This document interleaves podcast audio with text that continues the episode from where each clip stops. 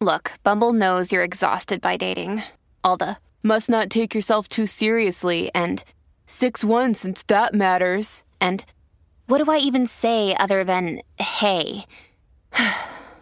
well, that's why they're introducing an all new Bumble with exciting features to make compatibility easier, starting the chat better, and dating safer. They've changed, so you don't have to. Download the new Bumble now. Bienvenido y bienvenida al episodio número 190 de Peor Caso. En este episodio tenemos eh, globos misteriosos en el cielo, eh, un nuevo juego de un perrito argentino, What? una pintura verde, una vacuna y un montón de noticias. ¿Un nuevo perrito, dijiste? No, bro. Te, te Un dije perrito como, viejo. Como Ah, te di no, cinco cosas diferentes Ya, y las comas, uniste todas Las pegadas. comas, claro. ya. Bueno, esta, se- esta semana tenemos a Christopher Kovacevic, Hola. Ah. Christian Rusink Yo desde Austin para el mundo. y María Claudia Restrepo. Hola, yo transmitiendo desde Colombia. Y las noticias. Partamos con algo que tenga Cristian, que tiene unas noticias cort- cortitas. ahí. Ok, para muchos de nosotros que crecimos en los 90 absorbiendo Huevonadations de Harry Potter, por fin sale el juego definitivo que nunca tuvimos en nuestra juventud, que está por doquier ahora en línea. Prendes el computador y todo el mundo o lo ama o lo odia, pero salió el juego Hogwarts Legacy el 10 de febrero Sí. del ¿Y 2023. por qué yo no Es sabía? verdad. ¿Qué es eso? ¿MMO? No, No, el juego en sí es no es un life simulator para muchos que estamos buscando en algún momento soñamos de, ay, quiero ir a este colegio mágico, yo no sé qué y lo demás. Es un juego de aventura y entonces Es un no- mundo abierto como el de Witcher. sí, es open world, Ah, no solo. requiere que vayas a, a clases, aunque sí eh, tiene, tiene una historia. Ah, Entonces, como The Witcher. Algo Pero así. no se mueven los árboles así. uf, todo el rato hay viento. Ah, muy bien. carga. aprender hechizos, fitus delitus, uh, Ya. avara cadabra y todos los otros. Entonces, ese es el primero. Pero es la que Pagaron- pagaron el juego de brillantes. 80 dólares. Sí, ¿Cuánto ah, y vale? eso es, eh, Sí. me imagino que a- alrededor de 80 dólares, pero Ah. ya estamos entrando, porque con el mismo ámbito de noticias de videojuegos, se anunció la secuela de Breath of the Wild, que fue uno de los juegos más populares para Nintendo Switch, y eh, va a ser el primer juego de 70 dólares como precio mínimo. Entonces, eso ya abre la conversación de que estamos entrando en una época donde estos juegos incompletos AAA de compañías súper famosas que Sí, aunque es que la inflación. pues. Ya. La inflación. Oye, dijiste que ese juego va a estar disponible para Switch. ¿El de No lo dije, pero no lo creo, para ser honesto. Ah. Creo que No, no, no una- se lo va a poder. No, El, no, pues, el, Hogwarts Ese- Lega- el, el- el de Switch va a ser el Zelda Breath of the Wild 2 y el Hogwarts Legacy está a 60 dólares en Steam Power, como en Steam, como cualquier eh, eh, recién, como cualquier estreno. eh, como Bueno, lo si que- lo juegan, lo me invitan para mirar el stream. Porque yo- a mí se me pasa de mi presupuesto para juego. En y este mi momento. tiempo también. Y tiempo también. No, estoy pegado con el Animal Crossing. Eh, Me gasté 60 dólares en ese juego. Pero te gusta y lo estás disfrutando por lo sí, menos. sí. Ya, eh, yo tenía varias noticias, pero eh, considerando que hay varias gente hablando sobre estos globos chinos y UFO y objetos no identificados en el cielo, pensé que podría ser buena una noticia de actualidad sobre eso. Entonces les voy a contar una noticia de actualidad. El 14 de diciembre de 1782, campesinos en Francia vieron caer del cielo, descendiendo lentamente, lo que parecía ser nada menos que la luna. Pensaron ¿De que la luna. 1700 cuánto? ¿Qué? 1782. Pero eso no es de actualidad. Es de actualidad, espérate. De acuerdo, cuando viene episodios de este tipo, Armando dice que noticias de ayer y hoy, entonces Claro, la verdad es que cuenta cualquier cosa. 1782 es, es más o menos actual para nosotros. Después de la era oscura ya es hablando. como actualidad. Sí, la Después de modernidad, al 1500, menos, claro, como es moderno. Bueno, estos campesinos en Francia pensaron que se había caído la luna. Pero en realidad se trata de un globo, de un globo de aire caliente. De hecho, el primer globo de aire caliente. Pero los campesinos, pensando que era la luna, hicieron lo que cualquiera habría hecho si ve que la luna se cae al suelo. La Sí. destruyeron con horquillas y palas. Claramente. Muere, muere. Era una horda furiosa. Por si acaso, Claro. por si no era una, por si no era Por la si no luna. fuera la luna, Por si no era la luna, por si acaso. Eh, era un globo de 11 metros de alto. O sea, imagínate, alguien. Yo Era creo que grande. cualquiera podría pensar se cayó en la luna. po. Hay que ir a pegarle con, la- 11 con, los, con los pitchforks. el, el globo de 11 metros eh, fue impactante para la gente. Era el- el- un proyecto de los hermanos franceses Joseph Michel y Jacques Etienne Montgolfier, que fueron los inventores del primer globo de aire caliente. Este no era tripulado, era solamente el globo. No murieron ellos ahí. En, el, en ese tiempo la gente era ignorante, así que no los podemos culpar porque pensaran que era la luna. Hoy en día somos más sofisticados, así que cada vez que aparece uno de estos en el cielo pensamos que son extraterrestres. Claramente. Claro. Entonces Estados Unidos lo tira Of course. Claro. con balas Con, o algo. con- con pitchfork también, con, eh, con horquillas. Eh, casi 100 años después, cuando Julio Verne publicó La Vuelta al Mundo en 80 días, los globos de aire caliente ya eran como súper comunes. Habían, usado, habían eh, sido usados por gobiernos y militares para espiar, incluso como armas. Los franceses lo usaron para observación y los alemanes en 1849 hicieron uno que tiraba bombas incendiarias. Los franceses también los usaron para transportar correo y en una guerra los usaron para rescatar civiles de París, porque estaba siendo asediada en Pues. 1870. Pues, Pero, o sea, pero los que usaban para transportar gente eran como los glo- globos aerostáticos, esos de No, eran- así. No eran blimps, eran globos nomás. Globos así como si los- estás pensando en los blimps, en los, en los. Claro, no, pero estos eran los globos. Estamos, estamos globos, sí. Les voy a hablar son de los dirigibles. Eso Esos es son la dirigibles. palabra. No, estos eran globos nomás, con una canasta y metían ahí a cinco personas. Ah, pero eso, los aerostáticos, esos que, no Eso. sé, que hay en Capadocia, en Turquía, que es como para ir a montarse ahí. Eso sí, los hacen, hacen una hacen una, unos eventos de repente en varias partes que tiran Ajá. globos y se ve bien bonito. Eso. Eran Ah, esos aquí. globos. Una vez claro, se escaparon unos, unos reos eh, durante el, el- el estado militar que en Chile hicieron un rescate de, un- de gente de un partido de extrema izquierda con uno de esos globos en la Ah, cárcel. sí. De hecho, la caja era blindada y todo porque les iban a disparar. Ah, les disparaban. Pero nadie lo vio venir. Y es un globo súper grandote. Es que, es que yo creo que hoy en día, como que Tú te casi nadie esperas está que un globo va para a entrar, co- como que tú Claro. esperarías que estás en la cárcel y llega un globo así Sí, como a rescatar gente. Claro, nadie está mirando por globos. Me da curiosidad que la caja estaba blindada, pero la parte más importante que me imagino sería el El- globo en sí. No. Ah, claro. Pero estos globos son grandes, grandes, grandes. Entonces yo creo que incluso si le disparan una bala, igual sale volando, Eso ¿no? no que se importa. cae al tiro, no explota. Claro.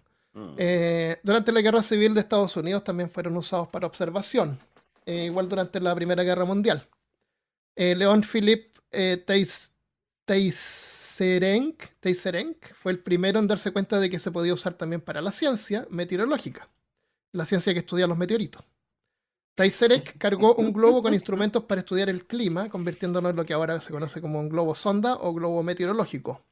Y sus estudios condujeron al descubrimiento de la estratosfera, que es un área sobre otras capas de la atmósfera, donde las temperaturas del aire se invierten. Eh, porque generalmente mientras más alto es más frío, pero cuando llegas a la estratosfera es al revés. Se calienta en la parte de más arriba porque ahí está la capa de ozono. Entonces absorbe los rayos UV y el aire está más caliente en la parte superior de esa capa. Y eso lo descubrió eh, Tesarek usando un globo de aire caliente. En 1942, en la llamada Batalla de Los Ángeles, ¿sabían sobre esa, esa batalla que hubo en Los Ángeles, en Estados Unidos? No. No. En 1942 hubo una batalla en Los Ángeles, donde Los Ángeles fue, eh, bueno, pensaron que eran aviones japoneses y les dispararon los militares más de 1400 rondas de munición. Y adivinen qué era. Globos del año nuevo chino. globos. Eran globos, no eran Wow. chinos, pero eran globos meteorológicos. Eh, después de tres horas se dieron cuenta que eran globos meteorológicos. Las acciones de los militares eh, fueron resultado de pánico, pánico por la guerra, y dejaron a cinco civiles muertos. Tres en accidentes de auto, eh, por, por las caídas de las municiones, y dos que les dio un Ah. ataque al corazón porque Del susto. en los Oh. edificios que es un- fue un caos. Qué baila. Sí, Hay una película que se llama La Batalla de Los Ángeles, pero es con extraterrestres. Eh, o sea, no fue ninguna batalla, pero creyeron que había sido. Pero igual murió El- gente, por loco, por- solo por el, el Sí. desespero. En, hay unos globos que estos son más parecidos a los, a los blimps. ¿Cómo se llaman? Dijeron. ¿Cómo fue? Los blimps. ¿Cepelines? Los cepelines, claro. Eh, se llaman Barrage Balloons, que en español se traduciría como aluvión de globos. Eh, fueron usados en Londres para derribar más de 200 aviones bombas alemanes B-1. Los alemanes tiraron unos aviones que eran no tripulados y eran bombas. Entonces, en Londres lo que hacían era levantaban unos tres de estos globos eh, y, y todos juntos eh, aguantaban una red de cables. Entonces los aviones se quedaban enredados ahí y chocaban Como fuera de su pescando. Como pescando aviones, claro. O también iban, iban con un montón de cables colgando. Entonces, si pasaba un avión por abajo, se quedaba enredado y también causaba que se desestabilizara. Como medusas Como voladoras. medusas, sí. Y tengo una foto muy chistosa, pero no sé cómo mostrarla acá. ¿Cómo se hace? ¿Cómo hay que hacer? ¿Cómo hay que hacer? Bueno, claro, porque se ven volando y se ve una red como pescando en el aire. Eh, ¿Cuántos pajaritos quizás murieron ahí también? Eh, los, los japoneses lanzaron unos globos que se llamaban Fugo sobre Canadá y Estados Unidos. Eran bombas con bombas incendiarias que estaban diseñados en ese momento para quemar bosques. La- los derribaron, pero alcanzaron a matar a seis civiles, cinco niños y su profesora que estaba embarazada. Eh, desde la guerra civil, esta fue la primera vez que el gobierno de Estados Unidos tuvo que reaccionar contra un globo enviado a territorio de Estados Unidos. En Pero porque querían quemar los bosques. Querían quemar los bosques, sí. Pero Era ¿por guerra qué? incendiaria. ¿Por Había la guerra, pues está la Segunda Guerra Mundial, japoneses contra... Pero pues, ¿qué culpa tienen los bosques? No sé, pues a lo mejor estaban probando a atacar por ahí, desviar la atención.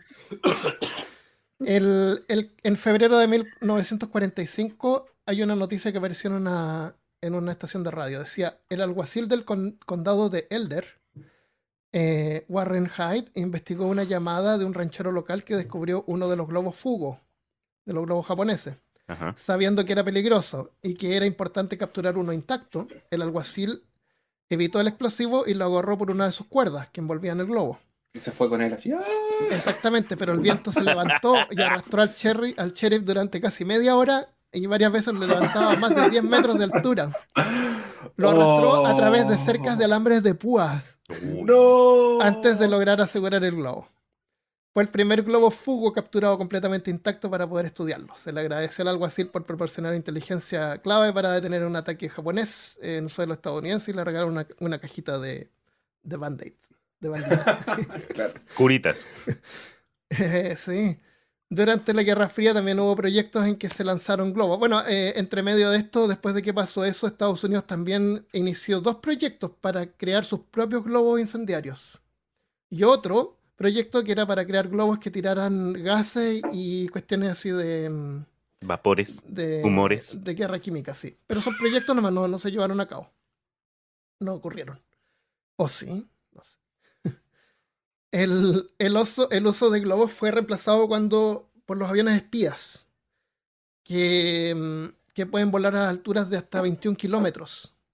Eh, como el Lockheed U-2, introducido en 1957 y que sigue siendo usado hasta el día de hoy, sobreviviendo al, al SR-71 Blackbird. ¿Ubican el Blackbird? El que El tiene Blackbird como que. es uno, ¿es es uno grande. No, es, no, no es triangular. Es como. Es grande, con forma como avión. y después tiene dos motores que son como igual de grandes a los lados. No, no lo conozco. Bueno, ese avión Blackbird es interesante también la historia de él. Es un avión grande. eh, hay uno acá, una- les voy a mostrar una foto una vez. Ese avión, eh, bueno, el nombre era SR-71, pero el nombre original era RS-71 y cuando el presidente lo anunció, se equivocó y lo leyó mal. Entonces, en vez de corregir al presidente, lo que hizo la Armada es cambiarle el nombre a todos los documentos que existían de ese avión. A SR-71. Lo renombraron porque el presidente se equivocó. Oye, ¿te imaginas Sí. tener ese Qué poder? horrible, sí. Como Imagínate El papel. presidente no puede estar equivocado. Claro, pues imagínate, no todo. puede. No, cambiaron todo, todos los manuales, todo. Cualquier parte donde salía el nombre lo cambiaron. Hay otros datos interesantes, pero si no se pueden imaginar de qué avión estoy, estoy hablando y no sé acá cómo mostrarlo en realidad, que mejor no, no sigo hablando de él. Pero bueno, Busquen en Google. su, por la velocidad que alcanzaba su vidrio era de cuarzo. Ya. Eh, estos eran proyectos secretos responsables por algunos de los avistamientos de ovnis durante este periodo. Y no solo por, carpes- por campesinos como, con horquillas y antorchas, o civiles, como se les llama hoy en día. Hay al menos dos eventos en que aviones militares de Estados Unidos se encontraron con ovnis, que luego se descubrió que eran globos. Eh, uno de los más famosos es en eh, enero de 1948, el piloto capitán Thomas Mantell murió cuando perdió la conciencia por falta de oxígeno durante un ascenso empinado persiguiendo un objeto volador no identificado que el piloto alcanzó a describir como brillante, algo acercándose, una estrella. Este incidente fue ampliamente informado y generó preocupación pública de que platillos voladores eran una amenaza. La Fuerza Aérea luego declaró que Mantell y otro piloto habían estado persiguiendo por error el planeta Venus.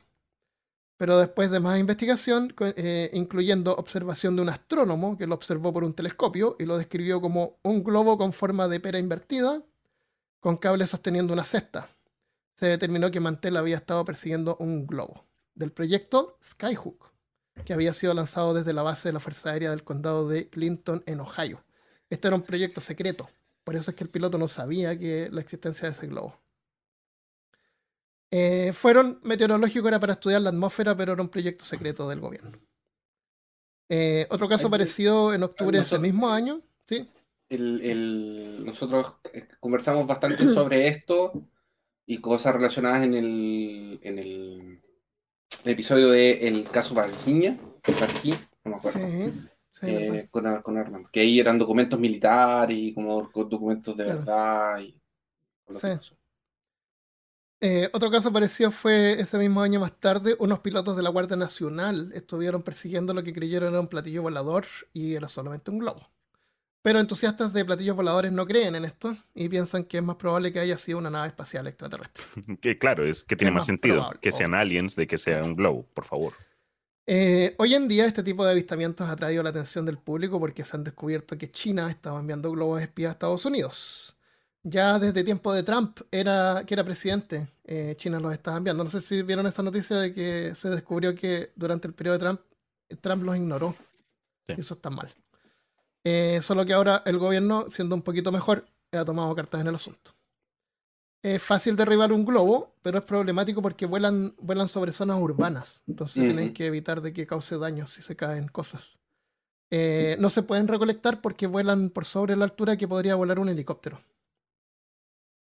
Eh, todos los días, dos veces al día, son enviados simultáneamente casi 900 globos meteorológicos en el mundo, incluyendo 92 en Estados Unidos. Dos veces al día.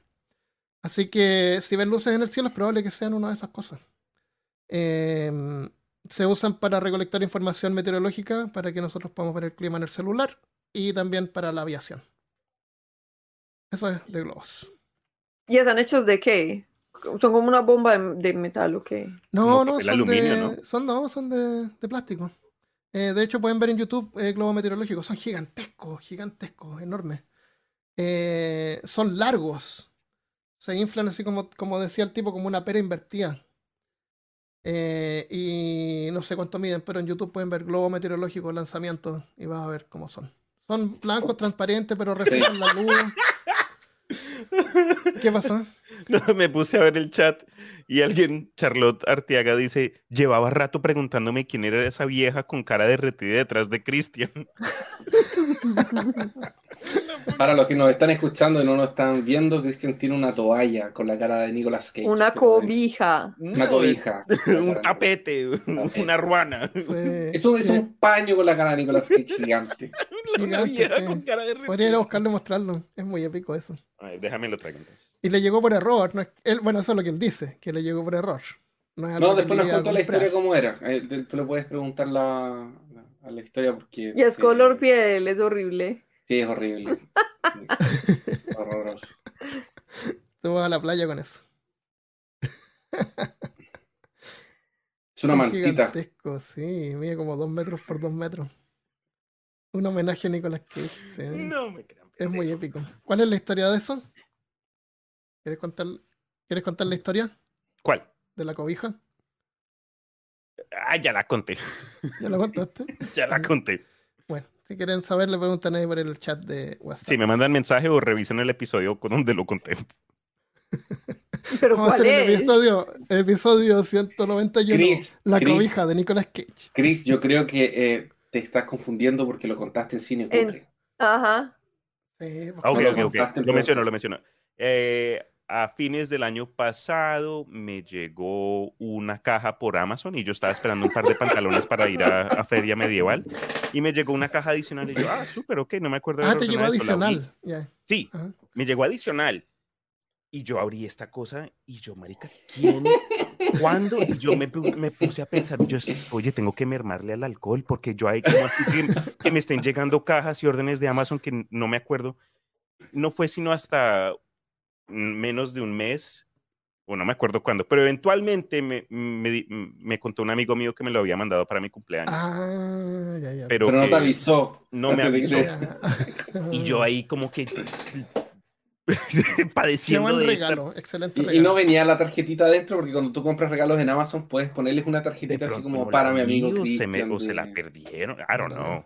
Pero se volvió en una saga. Entonces, no sé, de pronto, de pronto en, en algún otro evento de peor caso podemos rifar una, una cobija con, no sé, con la cara de Chris o la cara de Armando ahí plasmada. De Nicolas Cage, yo quiero. de Nicolas Cage. Sí. Eh, lo- eh, bueno, a todo esto, Armando, ¿vas a contar la noticia del, del- de los ovnis? ¿De los ovnis? pero eso sí, es lo porque hablaste acerca de globos. 20 minutos. Ya, No, sí, pues. pero es que no hablaste del de- caso de ahora. Ah, es que el caso ya, ahora ya es conocido. Yo quería tomar un poco la historia y que vieran lo común que era. Que eso no usamos desde hace tiempo y para que vieran que no es una cuestión rara. eh, pasa todo el tiempo y no son, Claro, no son lo que pasa naves es, lo- exacto, lo que pasa es que la gente se está agarrando mucho en el, justo en el corte que te mandé yo. Hay un corte que está circulando en Instagram y en TikTok que son las autoridades de Estados Unidos diciendo que no saben lo que es Ah, y que no saben de dónde viene, claro, que era pero que era como el tamaño de un auto, sí, de un sedán, una cosa así. sí. Entonces, cuando te preguntan qué es, de dónde viene, si es extraterrestre, ellos dicen, porque, porque de hecho el corte es- es- está hecho de una forma en que no se escuchan las preguntas, escuchan solo las respuestas. Ah, ya, ya. Entonces ellos afirman como dos o tres veces, no sabemos de dónde viene, no sabemos lo que es, pero Ya. tiene como el tamaño de un auto. No, sabe, no podemos afirmar qué es porque no sabemos qué es, porque Claro. no saben qué es.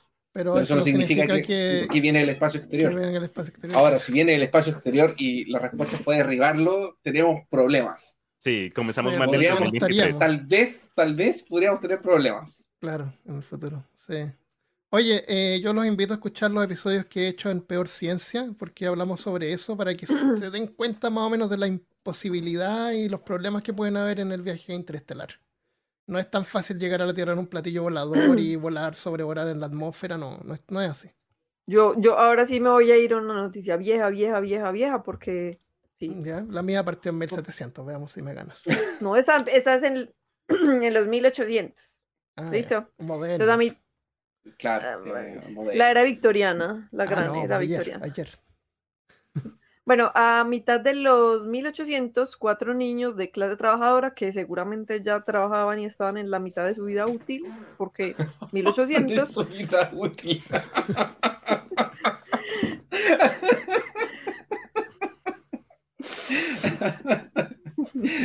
¿Qué dijo Bueno, vida este útil? Me niño- perdí. ¿Y este niño cuánto le queda de vida útil? Ah, Bueno, vida debe tener unos útil, 6 ya. años de vida útil. Pues tenía ya, 12, le quedaban, sí, por ahí otros 12, ya. 10, sí. No, ya estaba retirado a los 12, ya es anciano. Sí, Pero ya tenía útil se usa para cosas, no se usa para personas. Por eso es que me dio Ah. Ah, bueno, a lo mejor lo usaban, pues, lo utilizaban. seguramente. Bueno, ellos, cuatro niños, se enfermaron de una cosa respiratoria que no sabíamos qué era y fueron diagnosticados con difteria. Que la difteria es una enfermedad bacteriana infecciosa que se transmite como el COVID, como en la tos o en los estornudos o la gente sin tapabocas. Uy, dijiste COVID y me dio tos. Ya, co- Oye, COVID sal- o sea, agua, agua. COVID salió recién del Cristian. se exorcizó de COVID. Bueno, y los síntomas son dolor de garganta, fiebre y tos.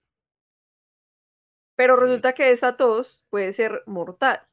Entonces el médico que los trató no estaba muy convencido de que fuera difteria, o sea, los diagnosticó con difteria, pero no estaba muy seguro porque es una enfermedad muy contagiosa. Entonces era como, po- tenía poco sentido según él que hubieran solo cuatro personas infectadas, pues cuatro Ajá. niños infectados. Em, to- todos los niños nacieron, es que nacieron, se murieron antes de que pudieran saber cuál era la causa de su enfermedad. Luego, en 1857, un médico llamado William Hindis de Inglaterra empezó a sentir náuseas incontrolables y calambres abdominales cada noche al volver a casa. Eventualmente hizo la relación. Siempre tenía los síntomas cuando estaba en su estudio dentro de su casa, ¿cierto? Y eh, pues tenía los recursos porque era médico y pensamiento científico. Examinó el papel tapiz que era verde Mm, y descubrió que esa pintura tenía arsénico. Sí. Entonces la pintura era lo que lo estaba matando lentamente. Envenenando. Ujú. Esa pintura, eh, el color de la pintura es como verde alberja de lata, como chícharos de lata. ¿Cómo se llama esa cosa? What? Verde. ¿Chicharrón de lata? No lo conozco. Chícharo, de esas bolitas verdes. Aquí se llaman alberjas, yo no sé en Arvejas. Latinoamérica. Arvejas. Arvejas. Se- claro, se llaman arvejas, pero en Chile le dicen arvejas. creo. ¿Arbelejas? Arvejas. Alberjas. Yo Sí. las conozco como alberjas, pero arvejas Sí. también las llaman. Pe- Pero bueno, es de ese color que es como un verde feo. Yo no sé, les gustaba mucho ese verde, aunque era muy feo, según yo, pues. Tal Es vez que era el único que ese verde que era como hacer. nuevo. Entonces era como lo que podían hacer. No Sí. es que hubieran tenido muchas opciones. Bueno, tal vez esa era la razón, porque también entiendo que el azul, el color azul, la tinta azul también tiene una historia. También tiene una historia así. Sí, Eh, y hay bueno. otro también de que más o menos en ese mismo tiempo había unas señoras que trabajaban pintando y llegaban como con fosforesc- como medias fosforescentes a la Las del radio, sí, Eh, las del radio. sí, pintaban con radio. Sí. Pintaban me, me con acuerdo también radio. del el, en, la, en el cuento este de Alicia en el País de las Maravillas, el, el sombrerero loco. Mm. ¿Se acuerdan que tenía el pelo naranjo? Sí, Es porque los sombrereros, cuando trabajaban con un- esos pegamentos, lo- los volvían locos po, y les teñía el pelo naranjo. Entonces es, es- es como a- a- accurate, así como preciso de que el sombrerero loco tenga el pelo naranjo y sea un sombrerero loco. Se Porque los volvían locos Se los volvían, los sombrereros. sombreros eran locos, sí. Wow. Y tomaban té. No sé. Sí, es pues claro, porque eran ingleses, tenían que tomar. Tenían que tomar té, sí. Obligatorio. Y Los echan del país, no. incluso. Sí. Pero también hay una historia los con la pintura, hacían el blanco con plomo, con óxido de plomo, Ah, que se también. pintaban la cara. Fuck, Sí. Sí. Eso es verdad, que usaban de maquillaje. Sí, sí. Deberíamos hacer un episodio sobre los colores que nos mandan. Yeah, no cool. Sí, ¿verdad? Los colores mortales, los colores Bien que peor matan. que El color como el color que vino al espacio. Vamos a hablar Claro. chan, chan. Si quieren escuchar la historia, no imaginario. es. Eso. Oye, Bueno. em, uno piensa que terrible antes y la gente no se moría y, y sobrevivió la raza humana a pesar de todo eso y ahora somos Éramos más cuidadosos y, y uno dice, ahora uno ve a los niños andando en bicicleta y se ponen casco y rodillera y toda la cuestión y uno se ríe porque no usaba esas cosas y a nosotros no nos pasó nada cuando chicos. Pero cuando decimos eso es porque a nosotros no nos pasó nada, pero a muchos sí les pasó. Y si se dan cuenta, desde 1970 la población mundial se ha pero elevado rapidísimo. Sí. Entonces, el- la ignorancia de todos estos elementos mantenía como la, la raza Control humana de la como a nivel, pero ahora ya no hay. Mientras Ya más no. cuidadosos nos volvemos, más nos vamos a morir de hambre en el vivimos. futuro, Sí. porque no va a haber comida suficiente. Así que Si no pinten su mata casa la pintura. verde. Sí, Ujú. pinten su casa Bueno. verde, píntense con plomo. Resulta que esta pintura verde había sido inventada en Suiza en 1775 y estaba hecha de arsenito de cobre Mm. y era muy popular porque seguramente pues no era linda, pero era como nueva, entonces a todo el mundo le gustaba y a los ingleses les gustan las cosas feas y malucas. Sí. Jesus Christ. Y el fabricante calculó que se habían vendido en Inglaterra aproximadamente 160 millones de kilómetros cuadrados de papel tapiz de ese color. Entonces esa tinta del papel se descascaraba y la gente terminaba respirando esa sí, vaina sí, y envenenándose. Eh, bueno, el arsénico es un elemento químico que pertenece a los metaloides que es necesario para la vida, pero en cantidades mayores a las vitales que es un minitrilincísimo, que es entre 12 y 15 microgramos diarios de arsénico necesitamos para vivir. O sea, Ah. no, no sé, eso es muy poquito. Puede ser mortal. Encima es incoloro e insaboro y por eso era el Ah, método favorito de las mujeres para matar. Ah, Claro, porque se lo metes a la comida a alguien y no se da cuenta y se muere súper fácil. wow. Ya, entonces, bueno, los médicos y los gobiernos empezaron una lucha contra el color verde en las paredes. Tengo Y pues- mío. No, al verde. No, al verde. Sí, Y pues- al rojo. Oh. A pesar de, de eso, pues igual mucha gente se siguió muriendo, pues porque no era como que, listo, estaba súper de moda, todo el mundo tenía las paredes verdes y luego nadie puede tener la pared verde, pero eso vale plata, entonces la gente se siguió muriendo.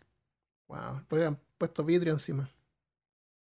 Pero no claro, porque eso era más vidrio. barato poner vidrio en toda la casa.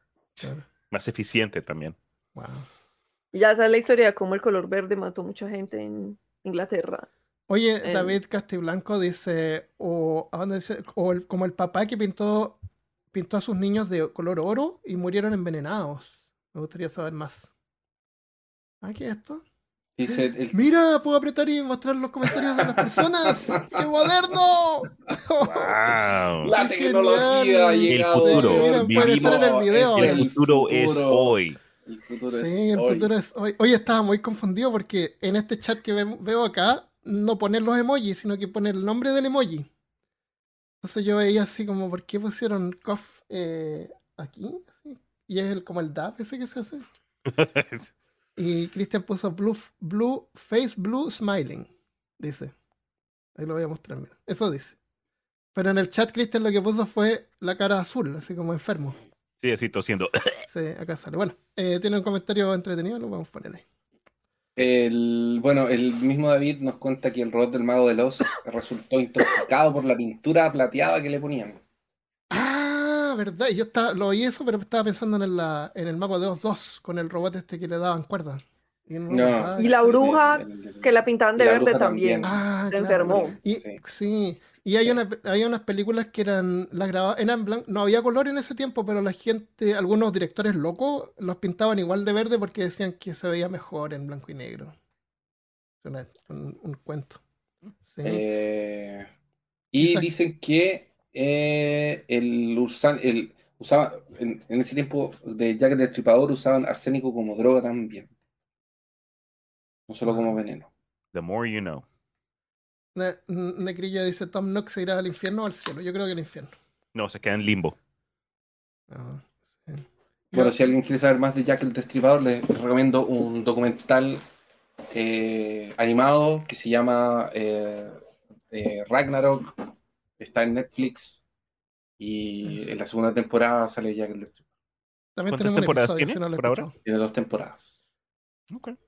Un documental animado donde un representante de la, Documental. de, de- de la humanidad se enfrenta contra un representante de los dioses y son combates a muerte. Ya, eh, ¿otra noticia? Ah, Ok, acá les, tengo- les puedo contar otra. Ya, cuéntate. Ok, ah, para cambiar el tema y, regre- y llegar un poquito más a la modernidad, un perro portugués de 30 años ha sido nombrado como el, el más viejo según ¿30 años dijiste? el- l- la organización de Guinness, los que Wow. se encargan de hacer los libros de los récords mundiales. Em, el animalito se llama Bobby.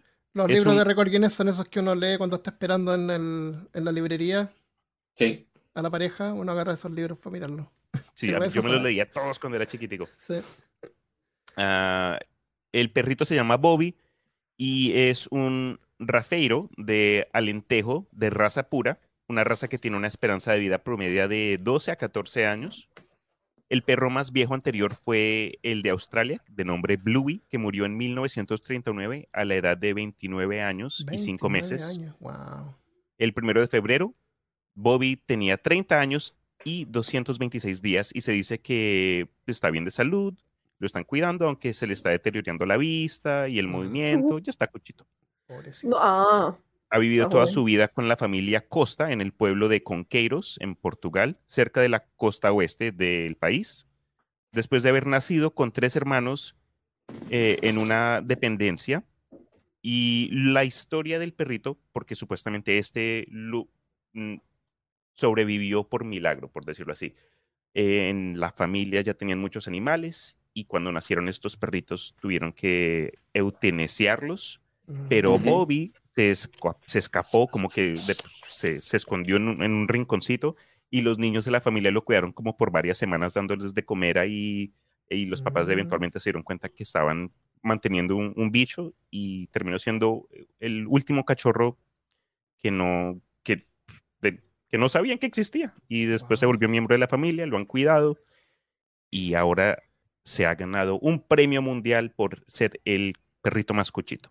¿Tuviste fotos de él? Sí, ¿Es chico? ¿Qué- ¿De qué parte es un perro chico o un perro mediano? espérate, espérate, espérate, espérate. Generalmente los perros chicos son los que viven más. Así No, los es- chihuahuas viven un montón. Es ¿Qué tipo de tamaño medio, de color marrón, café. Te voy a mandar el enlace Oh, acá. a lo mejor mi sus me, me dura hartos años más. Ah, hoy en día los, los perritos están durar- durando hartos años más que Ah, sí. Con la comida es mejor, la mejor mejor, calidad de comida. mejor calidad de vida, sí. Ay, qué No, lindo. A ver, ¿cómo ponemos esto? Es como un labrador pequeño. Sí, qué bonito es. ¿Viste la foto, Mari? Mm. Déjame ver si Mi perrita Roberta, la nueva, es, es como de ese tamaño, pero ella sí es muy chandosa. No, no puedo. Sí, que creo que todos acá los presentes somos amantes de animales. Entonces, eso, eso también. Creo que, aunque sea peor caso, tuve que meter ahí noticia de, de algo una chévere, mejor algo alegre, por lo menos. Sí, sí. Mejor Yo- caso. Yo, me El acuerdo mejor de esa caso. noticia. La Sinara me, me, había- me compartió esa noticia un par de semanas. Saludos. Sinara. Michelle dice, mi, mi perro tiene 15, qué bueno. Ojalá vivan para siempre los perritos.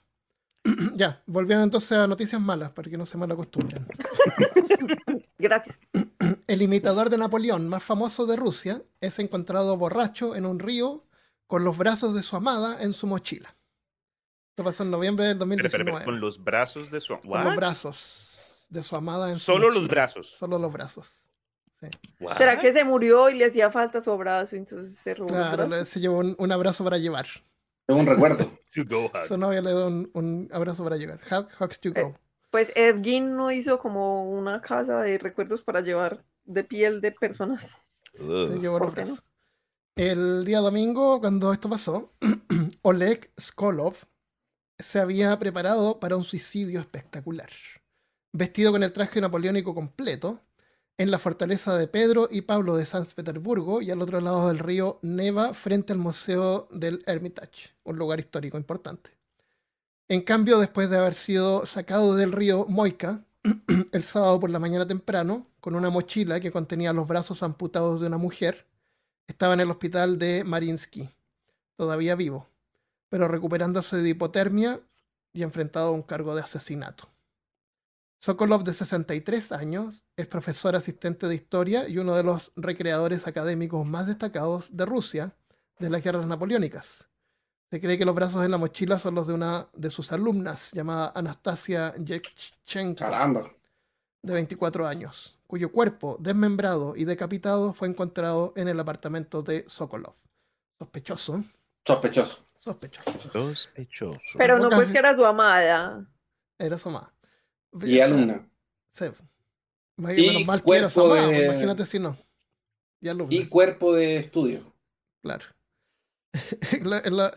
Bene dice que quería morir con los, en los brazos de su. Exactamente. Eh, a pocas casas de donde lo sacaron del agua, empapado e intoxicado porque estaba borracho. El abogado de Sokolov dijo a la agencia de noticias TASS que confesó el asesinato. Un crimen pasional de San Petersburgo que tiene paralelos tanto con la novela de Dostoyevsky Crimen y Castigo, donde se usa un hacha, y, y el asesinato de Rasputín también, que terminó tirado en esos mismos canales. No sé si de acuerdo en el final de Rasputín. Ujú. También podía haber sido, haber habido un poco de Edgar Allan Poe por ahí. Eh, Sokolov, el imitador de Napoleón, dijo a los investigadores que le disparó a Anastasia en un ataque de ira el jueves. Y luego entretuvo a los invitados el viernes mientras su cuerpo yacía en una habitación detrás de una puerta que había dejado cerrada. No. Estaba ahí. Eso Oye, ¿a sí está muy a la Rasputín. Bueno, es que había pasado el día anterior solamente. Pero la sangre huele. No sé, a lo mejor abrió la punto. ventana. Que huele a hierro. No sé. El, a lo mejor los amigos estaban todos borrachos, así que nadie. A lo mejor hizo prietas. Las prietas son como una. En una- Rusia, en botas La de, gente de sangre. borracha. Claro que están en invierno y el frío. es- Quizás era invierno, sí. ¿Cómo Bueno, la así? ¿Eso cuestión no es fue que la la semana pasada? ¿Ah? ¿Eso cuándo fue? Eso fue en octubre, dice, y no sé si... Ah, no. Yo no, No entendí que había sido empezando febrero. Perdón. Bueno, eh, la cuestión es que hizo una fiesta, recibió gente igual teniendo la, a la novia muerta ahí. Después de que se fueron, aparentemente decidió desmembrar y deshacerse de los restos. Le dijo a la policía que la tarea lo enfermó físicamente y que había bebido mucho para poder mantenerse. Podría haber saltado al Moica, que es lo suficientemente, pero es poco profundo, eh, uno puede pasarlo de pie. O podría haber estado borracho y se cayó accidentalmente. O sea, se cree que se, se lanzó como para suicidarse, pero era muy bajo. Se pegó un cabezazo. en- se pegó un cabezazo y tiró ahí, se quedó ahí borracho. Adiós, mundo cruel. Un taxista que pasaba escuchó los gritos y llamó a la policía. Eh, su plan, informaron las eh, organizaciones de noticias locales, era llegar a la fortaleza de Pedro y Pablo el domingo vestido como Napoleón y románticamente quitarse la vida frente a turistas boquiabiertos y sin duda Jesus asombrados. Qué Qué romántico. dramático. Imagínate, Muy romántico. sí. Sí, pues terrible. Es como la gente, aquí pasa mucho, yo no sé en otros lugares del mundo, pero aquí pasa mucho, al menos una vez al mes, que alguien se le tira al metro. Como que se lanzan Como al que tren. se suicidan tirándose al metro. Es como a la hora pico, eso lleno de gente, o sea, vas a traumatizar un montón de gente. ¿Cuál es la necesidad? Es cuando la gente colapsa en una de esas. Claro. Uy, no. Los compañeros de estudio dijeron que Anastasia vivió con Sokolov durante algún tiempo, pero que se había mudado recientemente. Las fotos en línea muestra- los muestran bailando, ella con un vestido estilo imperio con guantes blancos hasta los codos, y él con un uniforme brillante adornado, con una trenza dorada y una faja roja. Le llamó Isabel, le decía a ella, por, eh, por uno de los Bonaparte, y él le insistía a ella que lo llamara Sire. Se creía Napoleón el tipo. Sí, con complejo y todo, hermano. Eh, pero era- igual eran, los dos fueron coautores de artículos históricos, académicos, sobre aspectos de la historia napoleónica. Sokolov se había visto envuelto en una amarga controversia de plagio con un profesor de Moscú y fue acusado de agredir a un estudiante que lo desafió durante una de las conferencias. Su empleador, la Universidad Estatal de San Petersburgo, lo apoyó en ese incidente.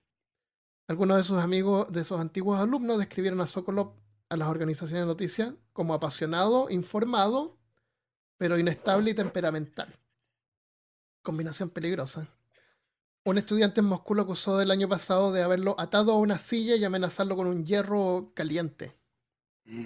Imagínate. No, los estudiantes. Uno de los periodistas más, eh, más extravagantes de San Petersburgo mostró una foto en Instagram de una copia de uno de los libros de Sokolov en el que el historiador había escrito con la inscripción dedicatoria de un maniático. O sea, se llamó a sí mismo maníaco. Sokolov, que había enviudado hace tres años, le dijo a la policía que las críticas de Anastasia a sus dos hijas adultas lo llevaron a matarla, usando una escopeta recortada, eh, decididamente anacrónica, la que tenía como de colección. La madre de Anastasia, eh, la teniente coronel Galina Yeschenko del Ministerio del Interior, llegó el domingo a San Petersburgo desde su casa en Krasnodar, al sur de Rusia, para organizar el regreso de los restos de su hija. Eso es.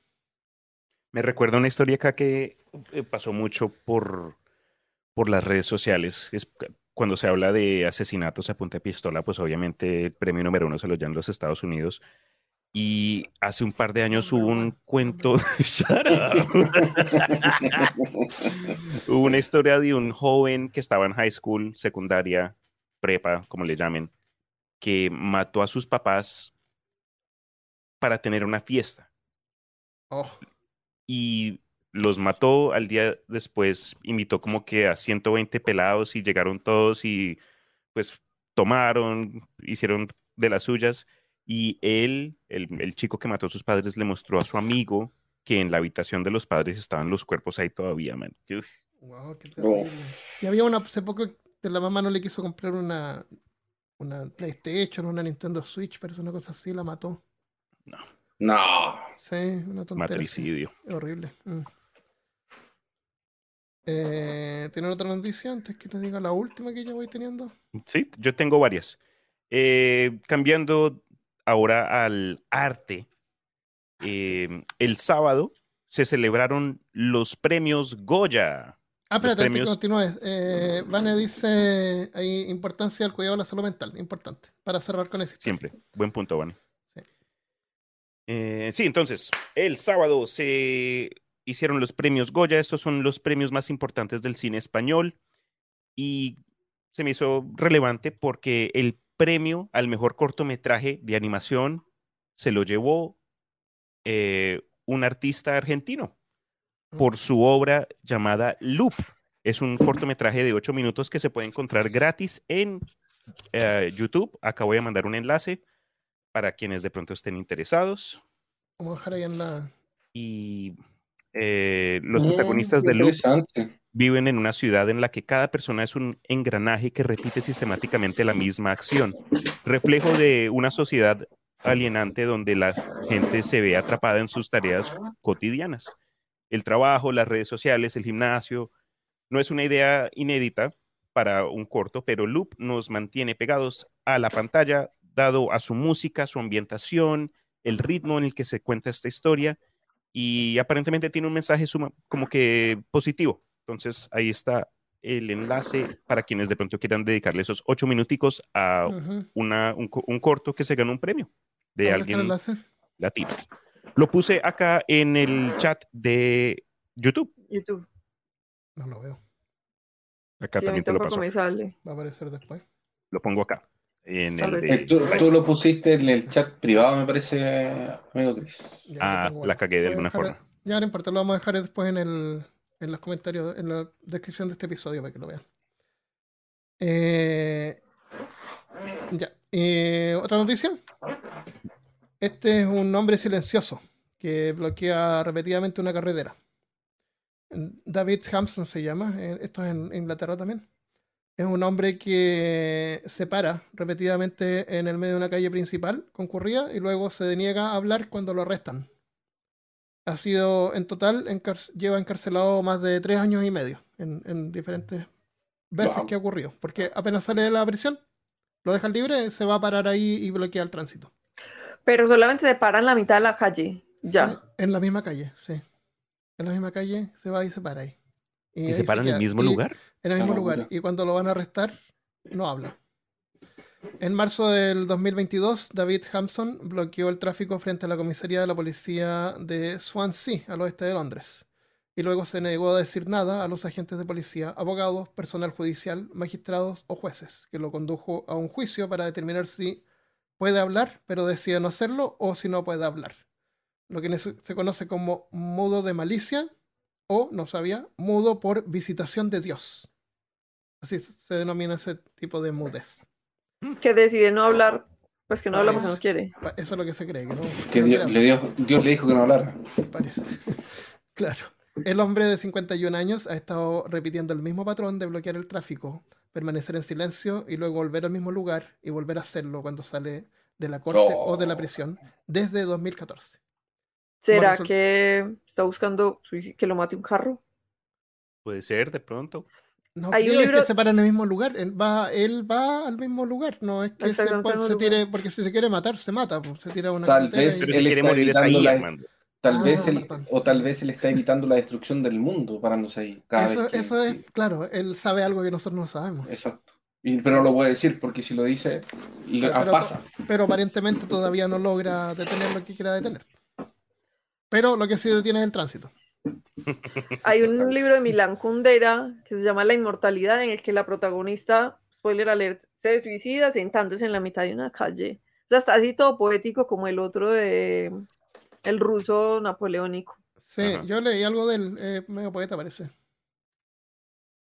Milán Kundera se llama. Sí, Eh, como resultado de su comportamiento, está sujeto a una orden de conducta delictiva que le prohíbe obstruir cualquier vía pública en Gales o Inglaterra. O sea, tiene una orden judicial que dice que no se puede ir a parar al medio de una calle. Y él dice, deténganme. Especial para si él, ustedes claro. pueden. Claro. No, deténganme, se detienen. si se Luego para en la mitad de la calle le dicen, usted tiene permiso, señor, usted no tiene permiso, venga para acá. A lo mejor le gusta estar preso y es como lo más pacífico que puede hacer eh, para que lo lleven preso. Pero es que siempre va a la misma calle, pues. No se le gusta esa calle. Le gusta esa calle. Tiene buena vista. O sabe Pues- que ahí sí lo van a coger todas las veces. De pronto Porque se ha parado en otra y no lo han visto. A lo Puede ser. Ah, verdad. Claro, nada, lo han visto. Y por eso siempre se paran la misma, porque sea que es que aquí Sí. sí, me ven. Este es el lugar, this is the Ah, spot. Este es el spot. Luego del incidente más reciente. Eh, Ah, eso, Milan Kundera, dice David. La insoportable levedad del ser. Me sonaba conocido eso, sí. Verdad. Lo leí hace mucho tiempo. Ya. eh, entonces, el juez ordenó un informe psiquiátrico sobre Hampson, Hampson con la esperanza de que pudiera arrojar algo de luz sobre su comportamiento y sugerir la posible ayuda que se le podría ofrecer a este pobre hombre. Sin embargo, el acusado se negó a hablar con el médico designado por el tribunal, por lo que no se pudo realizar la entrevista. En respuesta, el tribunal ordenó que se presentaran sus registros médicos y se los entregaran a un psiquiatra para, psiquiatra para que los revisara. El médico concluyó que aunque el mutismo o muteísmo de Hampson eh, Hampson es selectivo y deliberado, puede haber tensiones sociales o tensiones financieras que contribuyen a su decisión de no hablar. Pero el médico dijo que no podía hacer un diagnóstico de ninguna condición psiquiátrica o de otro tipo que pudiera sugerir una orden de hospitalización como una forma de tratar con el acusado. Así que cuando esté libre va a ir a pararse al tráfico y lo van a meter preso de nuevo. Gastando los recursos ahí de los impuestos de los contribuyentes. Claramente. Qué mal.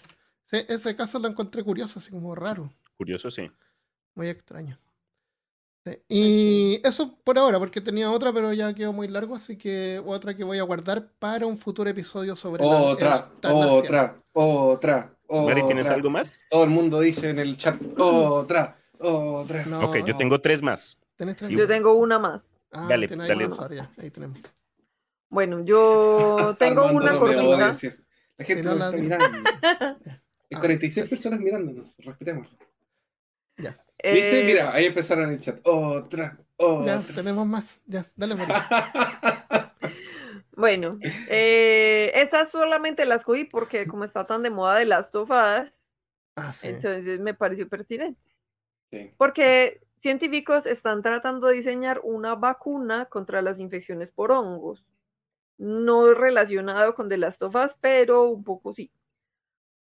Eh, esta vacuna es especialmente para la aspergilosis, Salud. que es un tipo de moho común y como que todos los días respiramos pues sus esporas y no nos hacen daño, pero a las personas que tienen el sistema inmune deprimido pueden hacerles mucho daño o matarlas, ¿cierto? Ok.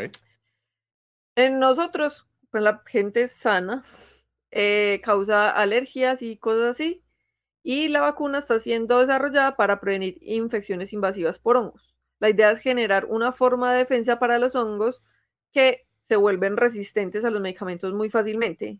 O sea, como si uno le da un hongo, de ellos son ultra resistentes, pues como muy adaptativos, digamos.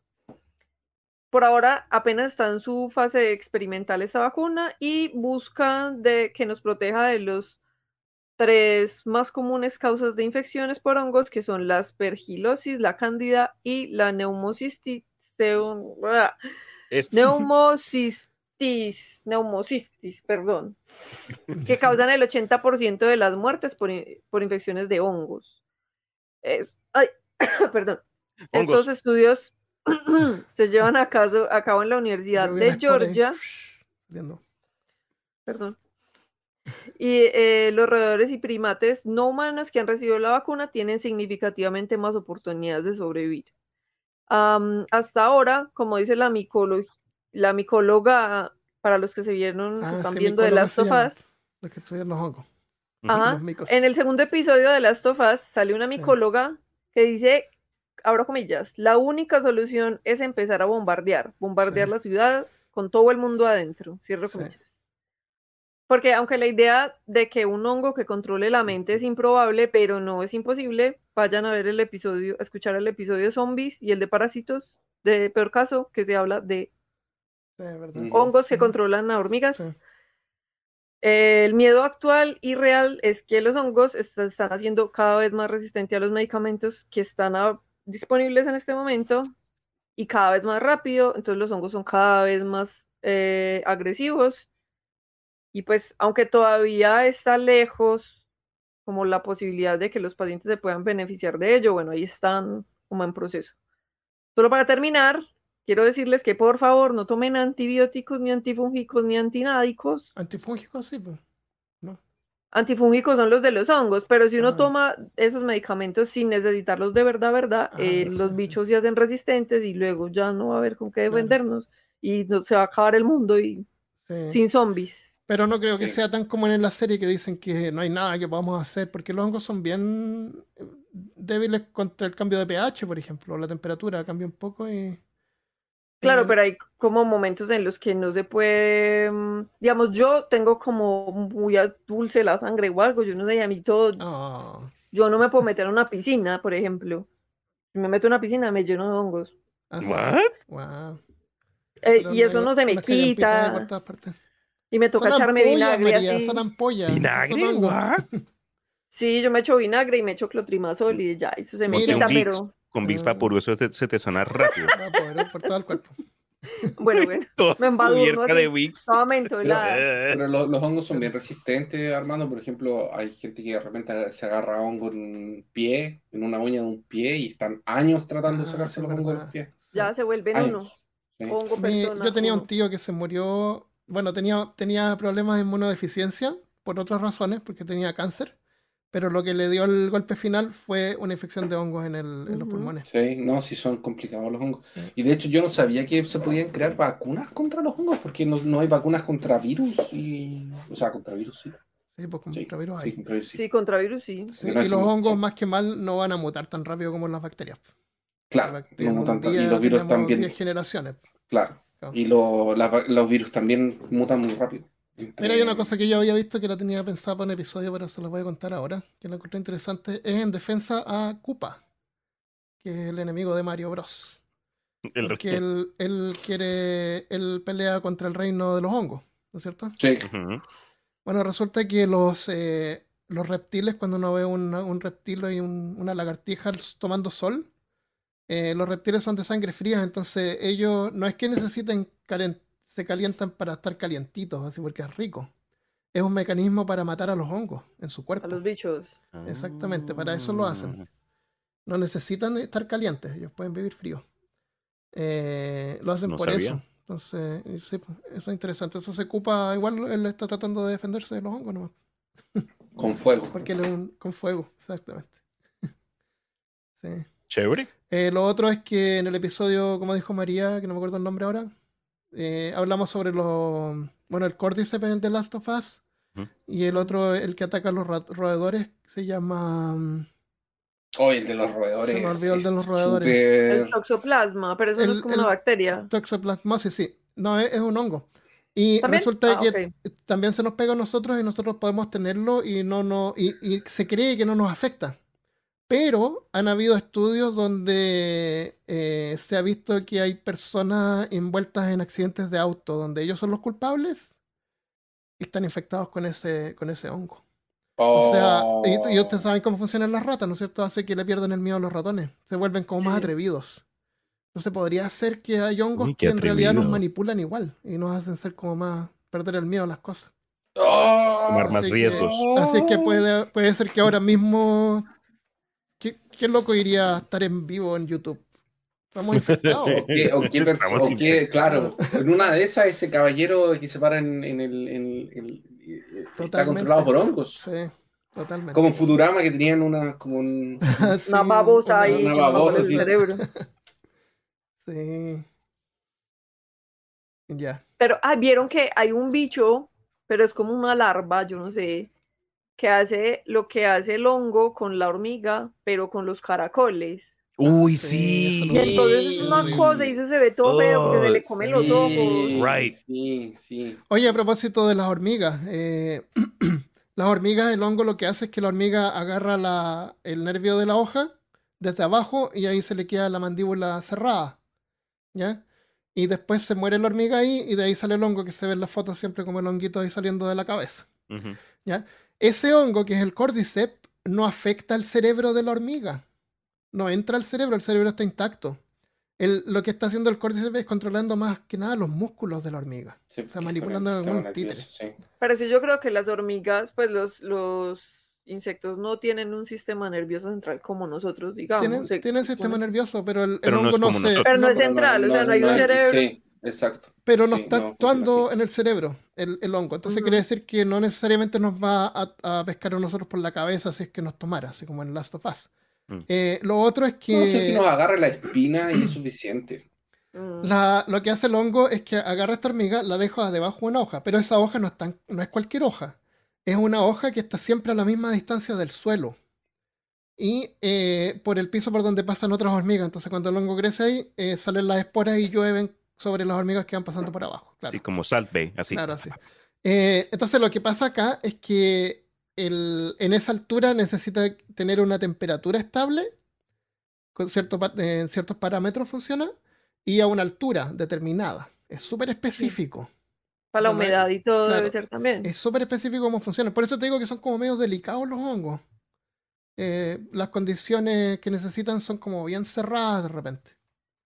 Pero en la mayoría, el- el- esos son algunos casos, porque la mayoría de los hongos son son súper resistentes al Si hay hongos que Especialmente comen los que son como. Sí. Sí, no, sí, hay un montón, hay volando por todas partes todo el tiempo. El, y, lo- y había hay uno que eh, también es un, pero ese es un parásito que invade insectos, invade los caracoles, pero el objetivo final de ese del caracol no es el caracol, es el Es el pájaro. pájaro. Ah, sí, ese lo hablamos en el episodio. Y claro, le hace brillar los ojos como gusanos para que los pájaros se lo coman.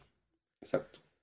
Sí, y el taxoplasmosis también eh, el objetivo es que se lo coma un gato, porque vive su vida, digamos, está es dentro de la, del gato o del host que podemos ser nosotros. Pero si, digamos, un hongo nos manejara, que no manejara nuestra mente, pero si nuestro cuerpo podría. ¿Ustedes se vieron Get Out Sí, Mm, el de Jordan Peele. de Jordan Peele? Sí, Que. Pero podría ser una cosa y como que la conciencia está por allá atrás, pero el Qué miedo, hongo bro. controla el Sí, cuerpo. eh, es como mesmerismo, es como un tipo Sí, de sí, sí. hipnosis Ajá. lo que le hacían a ellos, era bien... Ay, Pero anulaban como su control sobre el cuerpo. ¿Qué película Ah. dijo que era? Get Out. Get Out, Get Out. Get Out, la voy a ver. Corra se llama. en- Es muy en buena, recomendada. Sí. El man se está luciendo en el género de del Us, terror. que me quedé pegado con el Us y como que... mm, Eh, Es antes de As. ay, antes de Us, ya. Entonces la voy a ver primero y después termino de ver Us. Acá entonces, hablando todavía de noticias de películas de terror o con el tema que trajo la Mari, una de las noticias que también quería presentar es que para los amantes del horror análogo, vamos a comer este año porque el 13 de enero del 2023 se eh, salió una película de este estilo, a este género de horror que se llama el horror análogo. ¿Podrías hablar un poquito más de eso? ¿Explicar qué es lo que es? Ok, sí, yo no soy experto, no pretendo y a ti te serlo. gusta mucho? Sí. Eh, como amante del cine, la, la verdad es que uno ya sabe qué esperar cuando va a una película del terror al cine, ¿no? Sí. Ya espera que el pop-up scare, siempre se muere la persona morenita primero, es el, la perdón, música, Chris, siempre- dime. disculpa, el pop-up scare, para la gente que no está escuchando, es el, el- este susto que es por Una un nombre en español. Sí, es como el susto sorpresa, es como El salto. El salto. el salto, Ah, exacto. Es como, por ejemplo, en estos, estas películas de La Monja, como que la monja aparece encima de la, la pantalla y te, te pone una sí. imagen y te suben el volumen. Sí, con, Entonces, con eso- Christopher hablamos de eso en el episodio de, de sonidos. ¿Te acuerdas que hicimos un episodio?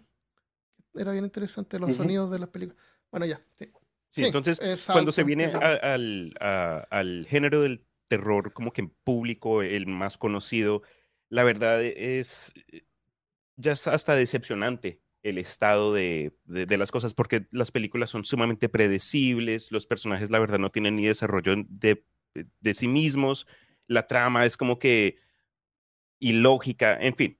Entonces, en los últimos años, con la salida de cosas como YouTube, mucha gente ha, ha tratado de crear un estilo de, de miedo que no involucre estas artes ya tradicionales, que el pop-up scare, que el cambio de música, Se llama Y lo- jump scare. jump scare, sí señor. Entonces lo que tratan de hacer es encontrar un tema y lo desarrollan, pero con tecnología eh, anál- análoga, a cosa, cosas que de pronto... Como sin efectos especiales. Más en el sentido de tecnología obsoleta. Entonces, hoy día nosotros tenemos el beneficio que el celular y que la cámara digital y el, el Internet, el, si uno busca horror análogo, muchas de estas cosas, estos proyectos que son caseros de individuos y grupos que, que crean un, un cuento bien detallado, pero te lo demuestran con, eh, con, con programas de edición sumamente básicos. Entonces eso les baja la calidad, pero lo que se, lo, en lo que se enfocan es lo que están tratando de presentarte. Entonces, eh, hay mucho estilo como que de noticiero antiguo o de propagandas de medicamentos. Mockumentaries. Como, mockumentaries que tratan de eh, doblar este, este ángulo de lo, la realidad con, lo, con la historia que están contando. Entonces, eso es lo que es el horror análogo. Pero déjame darle un ejemplo, porque nos están preguntando, ¿te refieres a Midsummer, Found Footage? No. Ah, no estoy viendo en no, el chat. no es. No es. pero Mira, no, no, no. Un ejemplo, por ejemplo, hay un, hay un, eh, un tema, les vamos a llamar temas a esto, porque envuelve varias cosas, es multimedia.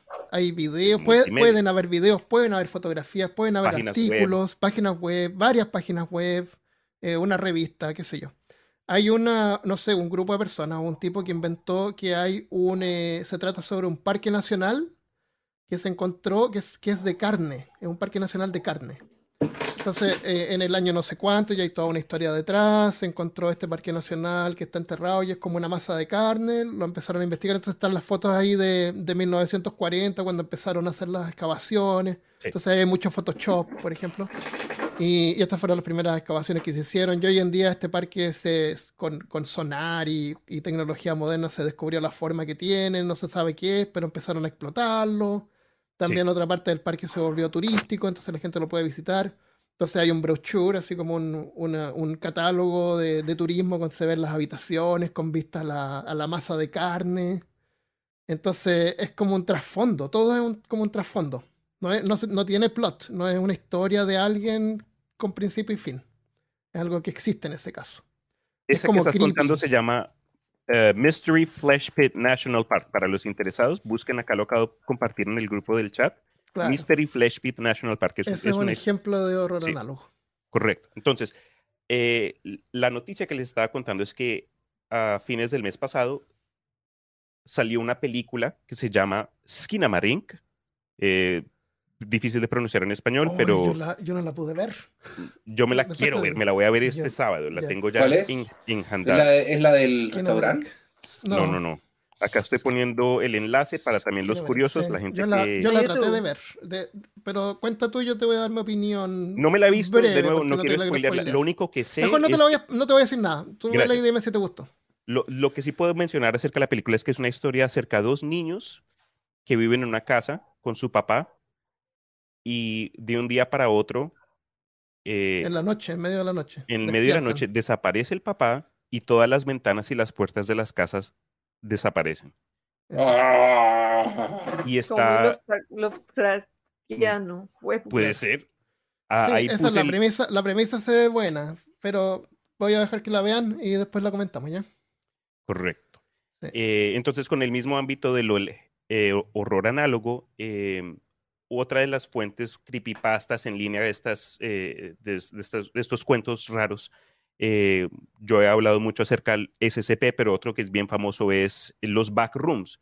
Y se anunció Sí. hace poco que los backrooms va a tener una película seria que va a salir en cine dirigida por un chico de 17 años que no hace más sino videos de YouTube de horror análogo. Entonces se está entrando al mainstream en este sentido y a mí de nuevo como amante del, del horror, del cine de miedo, me, pues me, me da esperanza que de pronto to- haya potencial eh, a un regreso a la forma, a algo que de verdad nos, nos capture la imaginación en el peor de los sentidos. Entonces, revisen ese enlace con la película de Skinamarink, acaba de salir, eh, me la voy a ver el próximo sábado, yo les, yo les aviso cómo, cómo está la vaina. Ah, Dale, interesante. ah, sí, entonces tengo una noticia más ah, que quiero compartir, esta es rápida. si usted es alguien que padece de problemas de no poder ir al baño, atento, que puede que se haya una nueva solución que no involucra medicamento. Mm. Que es una Se cebolla. no, es Big Vaporub. Jugo de. Jugo de. Jugo de naranja. De No, se Mucho trata, de una, naranja. se trata de una píldora que vibra dentro de tus intestinos. La Mm. pastilla se activa antes de tomarse por la noche y vibra por 14 horas que toma el recorrido Guau. intestinal. Y va Entonces, básicamente- así, que Exacto, es un vibrador O que sea, te- mecánico. Claro, me- me- ¿y se sentirá así? No, no. Me imagino. Claro. Uno sentado y escucha pues uno. No hay, no hay terminales nerviosos en el colon. Se debe sen- sentir en alguna parte la vibración. Qué- Se va a sentir loco. algo. Sí. ¿Y será yo- como esa pastilla eterna? ¿Se acuerdan de la pastilla eterna? ¿Cuál fue esa? No hay una pastilla que te tomaban. Ah, en- sí, sí, fue Pues una ya- pastilla eterna. Eh, se la tomaban y después cuando pasaba la guardaban de nuevo y tú Es- se la dabas a su hijo. Se la Sí, heredaban. no te Sí. creo, bro. Sí, po, Por lo que sí vi en esta. Por eh, eso se esta llama noticia, eterna, porque se reusaba. eh, tiene, tiene un, un cargador. Esta pastilla que estoy mencionando para soltarse, tiene hasta para co- conectarse y, y, no sé, cada vez que, es- que, que estés, eh, no sé, con estreñimiento, Sí. La- Oye, tengo la una noticia más ya. cortita también que se me había olvidado que la había hecho. cuenta, cuenta. Ya, eh, y tiene que ver con cosas que tragamos. En este caso, pedacitos de Lego. ¿Ya? Ok. Había un chico que se llamaba Andy, cuando era chico se le pegaron dos piezas de Lego. Entonces hizo lo que todos hacemos cuando pasa eso, la tratamos de separar con los dientes. Ujú. Pero cuando la mordió, la, la- la pieza salió disparada en el Mm. sentido opuesto donde lo esperaba y se la tragó. Y eso le pasa a un montón de niños, pues se tragan pedacitos de Lego. Pero por supuesto. Entonces Andy creció y se transformó en el doctor Andy Tag, que trabaja como médico de urgencias en Melbourne, en Australia, y es especialista en piezas de Lego. Especialista. no es en especialista en piezas de Lego. Lego, Trabaja, este trabaja. Eh, pero él, siendo un médico de urgencia, sabe que cada vez que un niño se traga una pieza de Lego, los padres tienden a llevarlos al hospital. Porque se traga, mi hijo se traga una pieza de Lego. Y él sabe de que eh, eh, en realidad no es tan terrible que pase eso. Cuando uno se traga una pieza de Lego, eh, pasa por el otro lado en unas 24 horas más o menos. Y, no es necesario llevar a sus hijos al médico. Entonces, para poder calmar a los padres, se juntó con un equipo de pediatras, con cinco pediatras más, y hicieron un experimento. Eh, que se trataba de eh, cada uno se tragó una cabeza de Lego. No Podrían haber usado otra pieza, pero se tragaron una cabeza de Lego que son redondeadas. Sí, sí, sí. Ya. Ya. Bueno. Se tragaron cada una una cabeza de, de pieza de Lego. Y eh, querían ver cuánto tiempo les, les, to- les tomaba en tragarla y escritarla, el juguete plástico. Eh, algunos criterios que se usaron es que uno tenía una cirugía gastrointestinal previamente, otro, según él, tenía incapacidad de ingerir objetos extraños y otro tenía una versión, y la versión también a buscar eh, a través de la materia fecal. Hay que buscarla después. Luego los, investigadores midieron el tiempo que les tomó pasar las cabezas de Lego engullidas. El intervalo de tiempo recibió una puntuación de tiempo encontrado y recuperado, que denominaron found. Era una competencia. Lo- estudiaron cuánto se demoraba en pasar y eso le, le llamaron found and retrieve time, que en inglés se lee fart. ¿Ya? Fart. Wow. Fart es Pedo. Sí. Andy Tag y sus colaboradores también querían generar conciencia sobre algunos tipos de objetos que de hecho sí son peligrosos para los niños, como las pilas de botón, que pueden pasar por el esófago y lo pueden quemar. El... Esas sí son peligrosas. Eh, pero tragarse una moneda o si tu hijo se traga un Lego en realidad no es, no es la gran cosa, se le va, va a pasar de largo. Vea pues. Pa- Me dio risa esa que le denominan Found and Retrieve Time. Eh, Eso era a propósito. Of course. No sé, yo creo que coincidencia porque fue Ay, un coincidencia, paper, un ¿cómo paper no? científico. Found and Retrieve Time. Sí, pues seguro, sabía lo que estaban haciendo. Pensé que eso iba a terminar en que le hicieron una endoscopia y se dieron cuenta que tenía la primera fichita de ¿Cierto? Lego todavía ahí. Eso. Otra cosa que es peligrosa tragarse que vimos antes son esos imanes, pues chiquititos, ¿te acuerdan? Porque pasan y, y si uno se traga más de uno, se quedan pegados y en los pliegues y no salen. ahí, Uy. se quedan, Sí, es verdad. Sí. No, y se buscan. Si, si se van separados y quedan como intestino una curva y otra curva. Uy, Se no, qué dolor.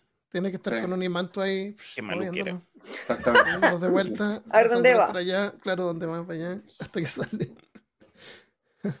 ya, eh, eso es todo lo que tenemos, me parece, ¿no? Eh, la última cosa acá, ya. para terminar con otra noticia de perros. Que estamos haciendo competencia de noticias. ¿Quién tira la última? Yo tengo otra más.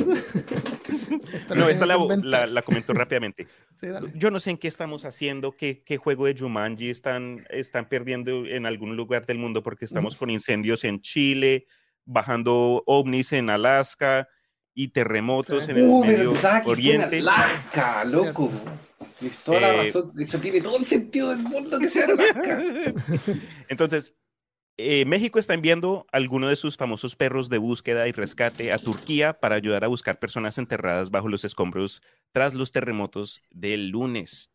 Un avión con 16 perros a, bor- eh, a bordo despegó de la Ciudad de México el martes temprano y México, que es propenso a los terremotos, cuenta con un equipo con equipos civiles y militares altamente entrenados y especializados que a menudo se despliegan para ayudar cuando ocurren desastres de este tipo.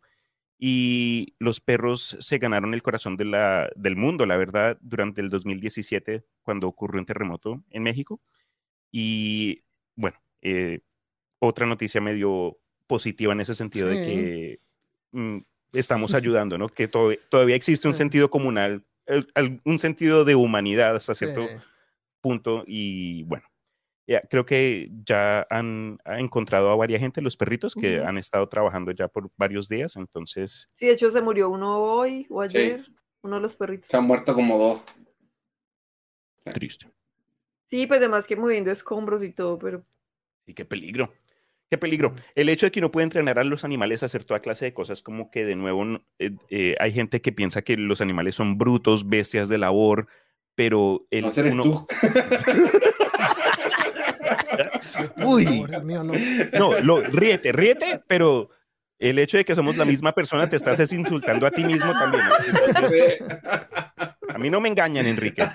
Ah, pero no, el hecho de que uno puede entrenar, hay perros ca- de cadáver para encontrar a cadáveres y esa gente yo- gana plata. Tú puedes, tú como ciudadano independiente, por lo menos acá en los Estados Unidos, puedes tener a un animal, un canino, y lo entrenas y te contratas a, a oficinas policiales, a condados, en casos de emergencias, te unes a grupos de este tipo y, y pues Yo sí, traté de hacer eso una vez. Yo traté de hacer eso una vez y fui a la policía y ¿sabes lo que me dijeron? Me dijeron, ¿de dónde sacó el cadáver para practicar? Y yo salí no. corriendo y me fui. Pero estabas tratando de hacerlo tú, necesitabas un perro. Necesitaba un cadáver. Yo sé encontrar cadáveres. Claro. Eh, no sé si vieron, porque además los perros, pues es como el animal más útil en cuanto a trabajo, eh, así labor. Pero mi hermana me, María me estaba contando ahora que están entrenando serpientes en Estados Unidos, pues como Mm. que, porque aquí las casas casi todas son de material, como de ladrillos, y, Ujú. pero en Estados Unidos como que se usa mucho que son un sándwich como de Sí, son de madera. madera, madera. Sí. Y se meten las ratas ahí, entonces meten una culebra Ah, una culebra, ya. que no se las come, sino que las persigue y sale. Y, y las, como que hacen un roto en la pared, meten la culebra y ahí ponen una jaula Imagínate, y la culebra las pastorea. La, No, las o sea, la casa. Oye, son las 8, anda a recolectar las culebras antes de dormir. las- Sí, ¿no? ¿qué? A recole- Qué, qué loco. O sea, pueden entrenar hasta culebras. Sí. En el sur del liceo se entrenan cerdos para buscar trufas, sí, a los pobres cerdos, pero les amarran el hocico para que no se las Para que no se coman, las para que no coman, se las qué traigan. Sí, para que las, encuentren, pero no se las traigan. Las trufas son hongos, ¿no? Eh, parece que sí. Sí, son como los no últimos. estoy seguro, pero parece que sí son hongos, sí, sí, porque son unas bolitas, son exquisitos. Ya, ¿lo dejamos hasta acá entonces? Ya no tengo más. Yo Sí, tengo un- uno más. pero lo voy a guardar para un episodio de eutanasia, como dije. Yo voy a probar Ah, bueno. esa, esa pastilla vibrante y les tengo comento a episodio- ver la cómo se mitad del episodio listo. Vibrante, pastilla y, vibrante. y- y fluorescente. Sí. Yo me voy a ir a parar al medio del tránsito Eh, y no le diré por qué. Capaz que en Estados Unidos no te hagan nada. Me disparan, alguien. Me chocan, me.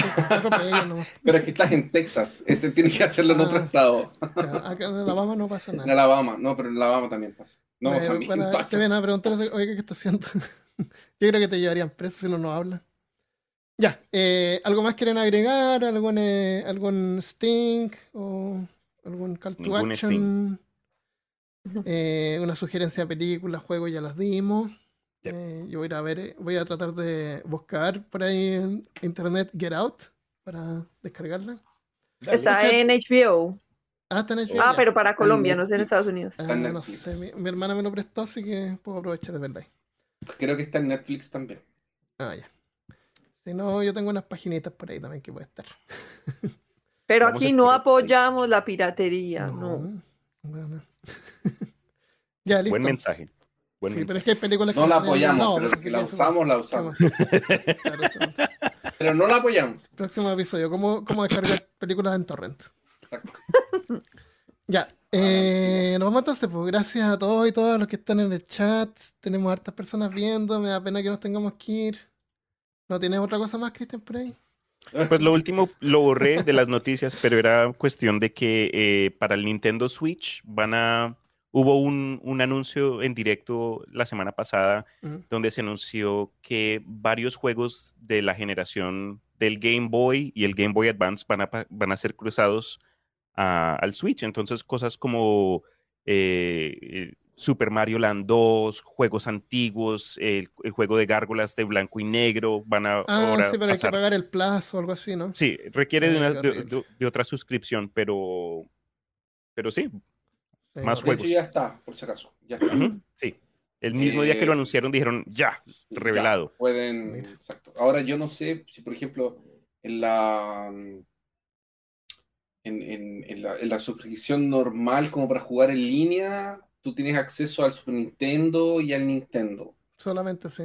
Si pagabas más, tenías acceso al 64 Sí, y al, y al, al Sega Genesis.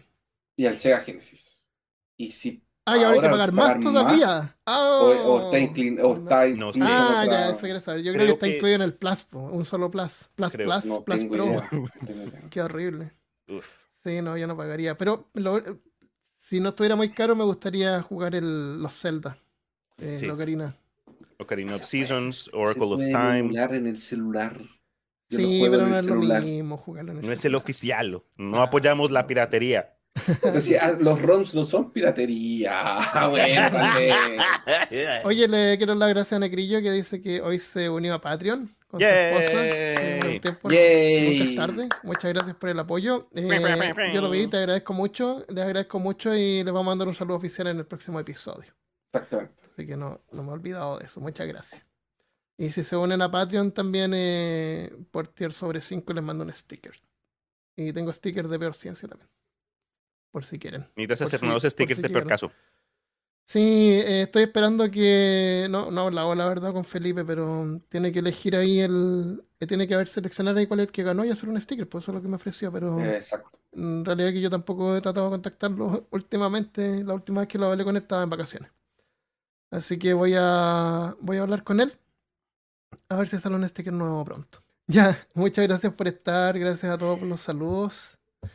Eh, Rubén dice volver al próximo mes. Muchas gracias. Hagan lo que puedan, pero si quieren colaborar, pueden ir a patreon.com slash peorcaso. Se agradece. Y también tenemos Peor Ciencia. Así que eh, va a haber un episodio nuevo esta semana. Excelente. Eh, la paradoja de Fermi. Fermi. De Fermi Paradox. La paradoja de Enrico Fermi. Sí, ya, listo. ¿Algo más? ¿Nos Enrique vamos? Fermi. Sí, eso, Enrique, ya. Enrique Fermi. Sí. Listo, nos vamos entonces. Muchas gracias por escuchar. Nos vemos la próxima vez. Adiós. Adiós.